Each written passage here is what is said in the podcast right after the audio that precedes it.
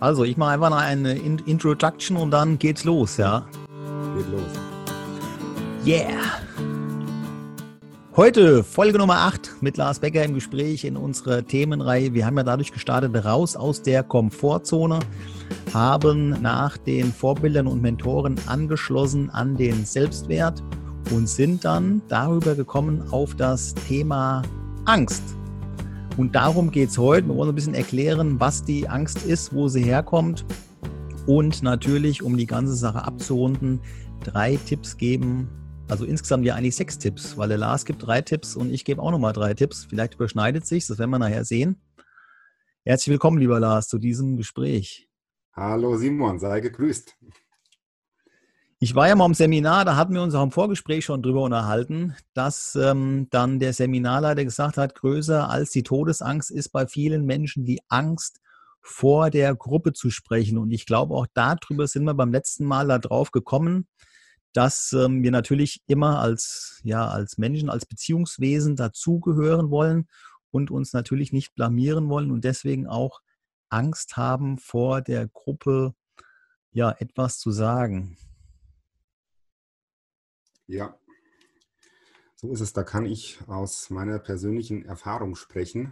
Ähm, das war tatsächlich eine Riesenangst vor mir, äh, noch gar nicht allzu langer Zeit ähm, vor Menschen zu sprechen. Also ich habe da so äh, andere gesehen, wie sie das machen, auch vor größeren Gruppen in so einer Halle und äh, Leute sind begeistert. Ich habe mir so gedacht, boah, da muss man natürlich ganz schön Mut aufbringen auch. Und ich habe da also eine Riesenangst vor gehabt. Und ähm, habe es aber geschafft, da rauszukommen, so dass mir, also ich habe die Angst äh, quasi in, in eine Riesenfreude verwandelt. Also mir macht es mittlerweile ähm, ja, Riesenspaß, vor Menschen zu sprechen. Und ja, da gibt es ja nachher auch noch dann drei Tipps zu, wie ich das geschafft habe. Ja, da bin ich gespannt. Ja. Jetzt muss man ja fairerweise dazu sagen, dass die Angst ja eine der Basisemotionen ist, äh, die so, also in der Psychologie gibt es, äh, was sind sie, ich glaube sechs oder sieben Basisemotionen. Das ist die Freude, von der du ja eben auch gerade sprachst, ja, die Überraschung, die es gibt, die Furcht, Traurigkeit, Angst und Ekel. Das sind so die, die Grundemotionen. Und ähm, die Elisabeth Kübler-Ross, da habe ich was, also zum einen in meiner Coaching-Ausbildung was drüber gefunden. Das fand ich sehr spannend. Sie spricht von fünf Grundemotionen, die wir alle mitbringen. Also man muss auch immer so ein bisschen gucken, welche Quelle zapft man gerade an. Die einen sprechen von sieben, die anderen von fünf. Ja, ist ganz unterschiedlich. Und diese Elisabeth Kübler-Ross, die hat wohl Menschen beim Sterben begleitet und ähm, da muss man sich auch mal ein bisschen in die Geschichte von ihr vielleicht auch einarbeiten. Da will ich jetzt auch gar nicht tiefer drauf eingehen. Sie hat da irgendwie Unterlagen gehabt, die sind aber dann irgendwie bei einem, bei einem Hausbrand wohl alle äh, vernichtet worden und so weiter, ja. Ähm, ganz äh, interessante Geschichte dann auch. Und sie spricht halt zum einen von der Angst als eine Grund oder als eine Emotion. Dann als zweites gibt es bei ihr die Trauer. Dann gibt es den Neid den Ärger und die Liebe. Und sie sagt dann halt auch gleich, ähm, das sind so diese normalen äh, Emotionen, die wir alle äh, gesund leben sollten und sagt halt auch gleichzeitig, äh, nennt immer auch noch die Steigerung davon. Ähm, bei der Angst ist es dann die Panik. Das ist ja auch das, wo wir in der, in, bei diesem Drei-Zonen-Lernmodell auch von dieser Panikzone reden. Ja, also in Panik ist halt auch nichts möglich. Die Panik hilft dir halt auch nicht weiter panisch zu sein vielleicht dieses Angst, wo du sagst, vor der Gruppe zu sprechen, kann man ja auch sagen, es ist vielleicht eher so ein Respekt. Ähm, dann das Thema Trauer. Wir haben ja im Vorgespräch auch über das Thema Burnout gesprochen. Wenn man also eine Trauer hat, dann ist das ja einfach, dass man Abschied zu verarbeiten hat. Wenn man da nicht rauskommt, entwickelt sich das zu einer Depression. Ähm, wenn man den Neid nicht auslebt, dann gibt es irgendwann eine Missgunst. Ja, also neidisch zu sein ist okay, wenn man sagt, auch guck mal, so eine tolle Frisur wie der Lars, die hätte ich ja auch gerne, ja, dann, dann hilft das ja irgendwie weiter. Aber wenn man das den anderen Leuten gar nicht mehr, ähm, gar nicht mehr zuspricht, halt irgendwie auch, dann wird daraus die Missgunst. Das ist auch nicht hilfreich, ja. Aus dem Ärger, wenn man den äh, immer wieder unterdrückt, ähm, Ärger ist ja auch ganz, man ärgert sich über irgendwas, irgendwas ist gerade nicht so gelaufen, man will halt aber mal Nein sagen und wenn man das immer unterdrückt, dann entsteht daraus eine Wut, ja, ganz dramatisch. Und aus der Liebe wird irgendwann Habgier. Das heißt, Menschen, die ähm, ja, die nichts, äh, die, die die Liebe nicht ausleben, die haben irgendwann hohe Besitzansprüche. Das ist auch nicht gesund. Aber kommen wir zurück zur Angst. Ja, also die Angst, was ich eben sagte, Angst ist ja auch ganz normal. Wir kommen mit zwei Ängsten, auch da wieder unterschiedlich, je nachdem, wie du anzapfst. Wir kommen eigentlich mit zwei Ängsten auf die Welt. So sind zumindest, so habe ich es mal in, in, in, Psychologie halt auch gelernt. Das eine ist die Angst vor lauten Geräuschen. Ja, also kleine Kinder haben Angst vor, vor lauten Geräuschen. Und wir haben Angst vor, ja, vor der Höhe ist eigentlich falsch, eigentlich eher so vor diesem, vor diesem, ähm, vor dem Fallen haben wir mehr Angst. Ja, also wenn du zum Beispiel hingehst und kleine Kinder äh, packst die und hängst die an die Wäscheleine, die greifen sich dann daran fest und lassen das auch nicht mehr los. Also das ist so, das, äh, das du erklärt man das dann halt auch, ja. Das sind so die Grundängste. Und wenn du jetzt sagst, von wegen hier, ich habe Angst vor der Gruppe zu sprechen, kann man ja auch sagen, naja, es ist irgendwie eine Art von Respekt. Es treibt ja auch oder es hilft ja auch. Ja, also es war bei mir tatsächlich, also das sind ja solche Urinstinkte, die irgendwie noch in uns angelegt sind. Ähm, wenn wir Angst haben, also ergreife ich die Flucht, greife ich an oder verstecke ich mich. Äh, in meinem Fall war das wahrscheinlich eher ähm, Flucht. Also das Herz schlägt schneller, die Hände werden nass und äh, oder feucht ja, und ähm, einfach so die, die Angst vor diesem Blackout, ja, ähm, was ist, wenn ich stotter, was ist, ähm, wenn ich nicht mehr weiter weiß, lachen die anderen, dann interessiert die das überhaupt. Und das ist ja irgendwie auch so ein bisschen, ähm, also in meinem Fall ist es so, ähm, ich habe das auch nie gelernt, ja, ich musste in der Schule, also wenn, habe ich das vermieden, nach vorne zu kommen. Ich kann mich nicht erinnern, dass ich äh, großartig ähm, Referate gehalten hätte. Und ich habe es einfach immer vermieden, ja, auch immer vor einer Gruppe zu sprechen. Und irgendwie äh, habe ich mich da auch dann dran gewöhnt, ja, und, und habe mich so damit abgefunden. War auch nie erforderlich. Ja, das ist ja auch gar nicht dramatisch. Also so auch dieses ja. Lampenfieber, von dem er auch ja. so spricht. Es gibt da so eine, es gibt da so eine Erregungskurve, ja, in welchem Zustand man auch gerade so ist. Natürlich, wenn die ganz nach oben geht und die Menschen haben dann auch Angst oder was ja. bei der Elisabeth Kübler-Ross dann ja auch zum Gespräch kommt, diese Panik, was wir auch bei diesem Drei-Zonen-Lernmodell auch außen diese Panikzone ist, da ist natürlich nichts mehr möglich. Aber so eine leichte, wenn, wenn die Angst in uns hochkommt, ja, dann kommt ja so eine leichte Pulsbeschleunigung.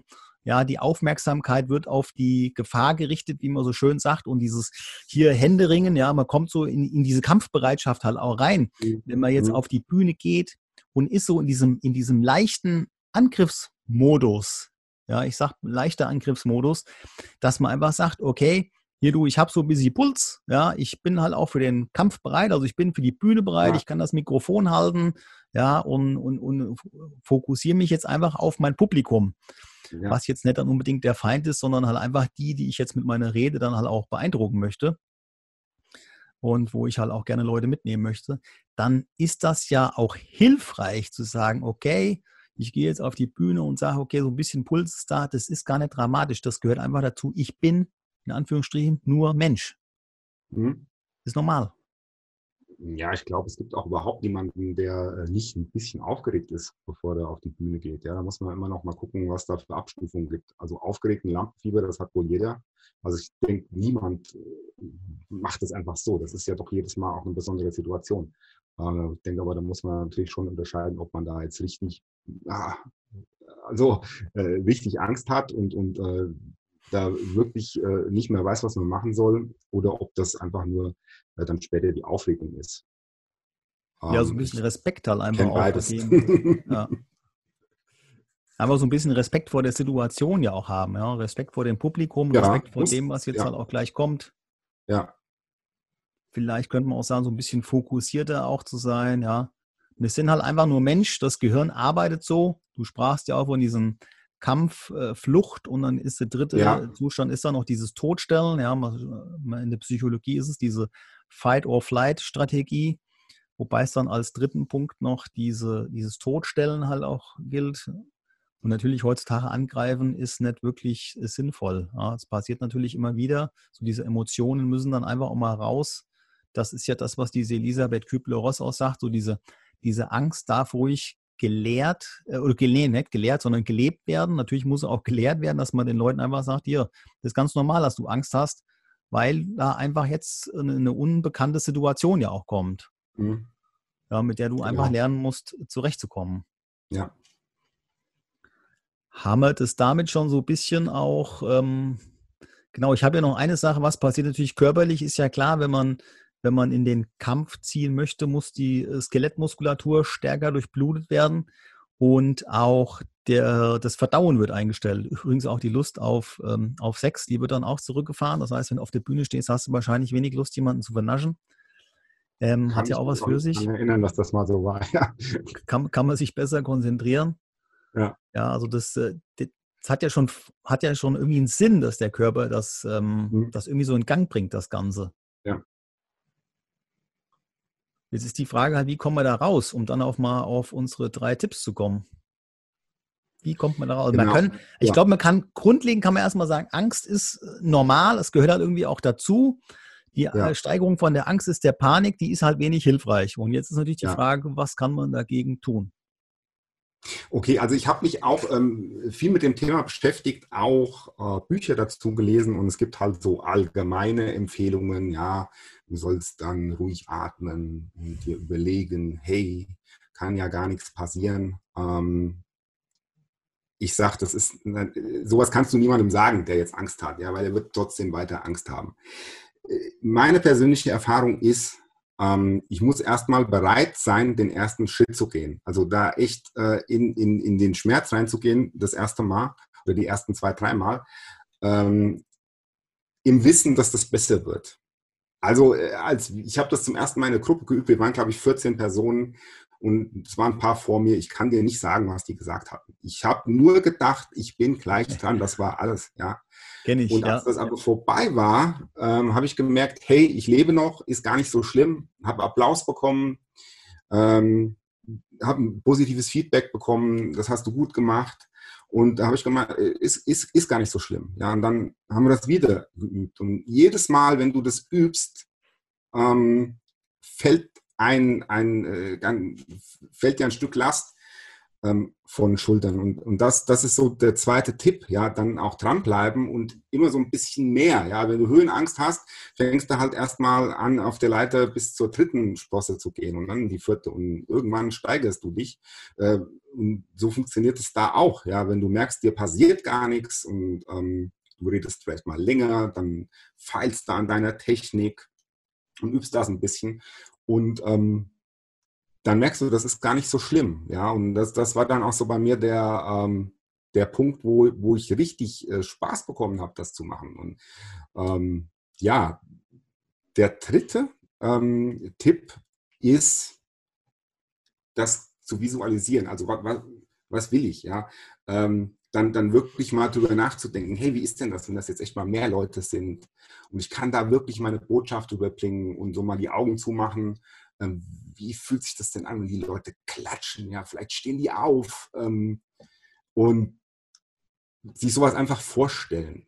Und ähm, das hilft unheimlich, ja, also ähm, mein, mein krassester Tipp ist echt, ähm, du musst erstmal diesen ersten Schritt gehen. Ich glaube, also das ist echt das Schwerste zu, zu, zu wissen oder sich bewusst zu sein, ich muss da jetzt einfach mal reingehen. Ja, und der Rest kommt dann.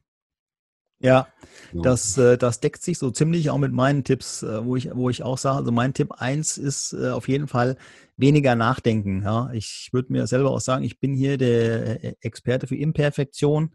Ja, also einfach mal rausgehen und mal machen und wie du auch sagst, sich dann halt auch entsprechend Feedback einholen, um zu gucken, wie kann ich das nächste Mal halt auch das wieder optimieren. Also keiner ist morgens aufgestanden und ist einfach irgendwie Weltmeister. Die Leute haben immer dafür gebraucht. Und ähm, einfach mal das auch ausschalten. Wir haben ja in den letzten Folgen auch schon darüber gesprochen, dass das Glück ist tot immer der Vergleich ist.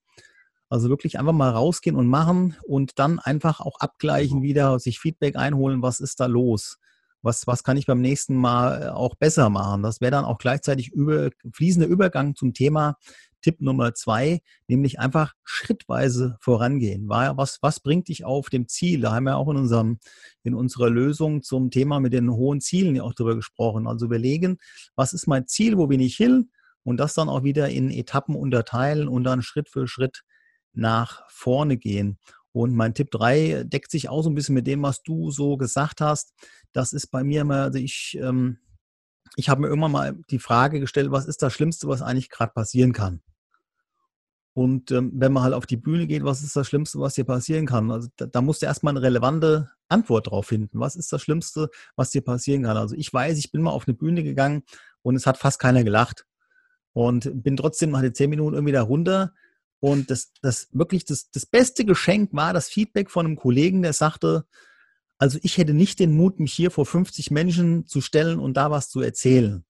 Und damit war der Abend für mich ein voller Erfolg wo ich einfach denke, hey, du hast heute verkackt. Und die, die einzige Wahrnehmung, die dein Kollege, dein, dein, dein Freund aus, aus Schulzeiten zu dir sagt, ist, ich hätte nicht den Mut, mich da vorne hinzustellen. Bam. Das heißt, der Mut ist einfach da zu sagen, stell dich da vorne hin und mach. Und wenn es keinem gefallen hat, hey, so what?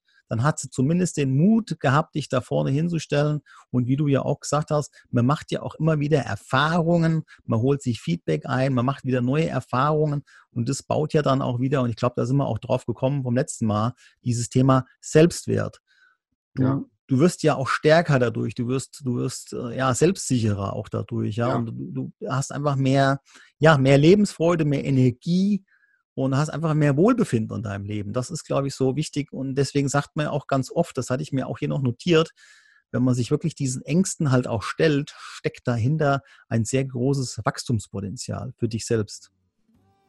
Genau, du wächst daran. Und ich, ich sag mal, das Gefühl, ja, wenn du es dann gemacht hast, ähm, das ist eigentlich mit nichts zu toppen. Also ähm, einfach nur, du hast es gemacht und so diese Erleichterung, ja, und äh, dann zu merken, hey, was kann ich denn da jetzt noch erzählen? Ja, also das war gar nicht so schlimm. Das ist einfach ein tolles Gefühl und du entwickelst dich immer weiter dabei. Und das ist so schön. Das sollte man als Abschlusssatz so stehen lassen, dass man einfach so diese Ermunterung mit nach draußen geben, zu sagen, hey, rausgehen, machen, Feedback einholen und weitermachen. Ja. Lieber Lars, vielen Dank für dieses wunderbare Gespräch. Es war grandios. Ich habe zu danken, lieber Simon. Bis zum Sehr nächsten gerne. Mal. Bis zum nächsten Mal. Mach's gut. Tschüss. Ciao. Tschüss. Tschüss.